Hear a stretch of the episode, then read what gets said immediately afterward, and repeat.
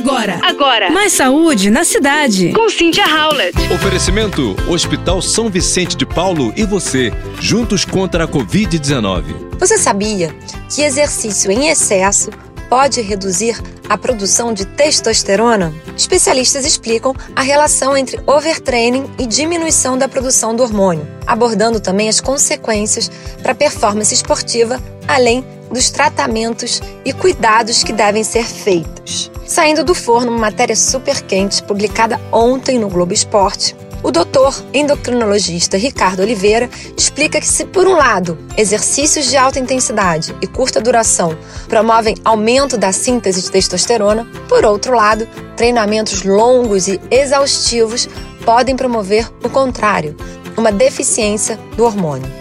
Alguns tipos de exercícios que geram uma produção maior de testosterona são os de alta intensidade, explosão e musculação.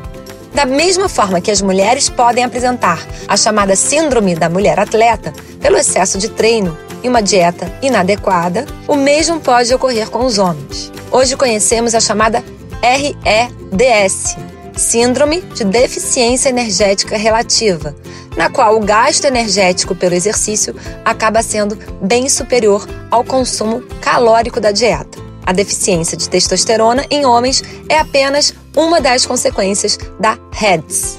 Prejuízo na imunidade, problemas de sono, fadiga crônica e irritabilidade são alguns outros exemplos, sinais da doença. Portanto, converse com seu médico a respeito. Muitas vezes, nesse caso, treinar menos e comer mais pode ser também uma solução.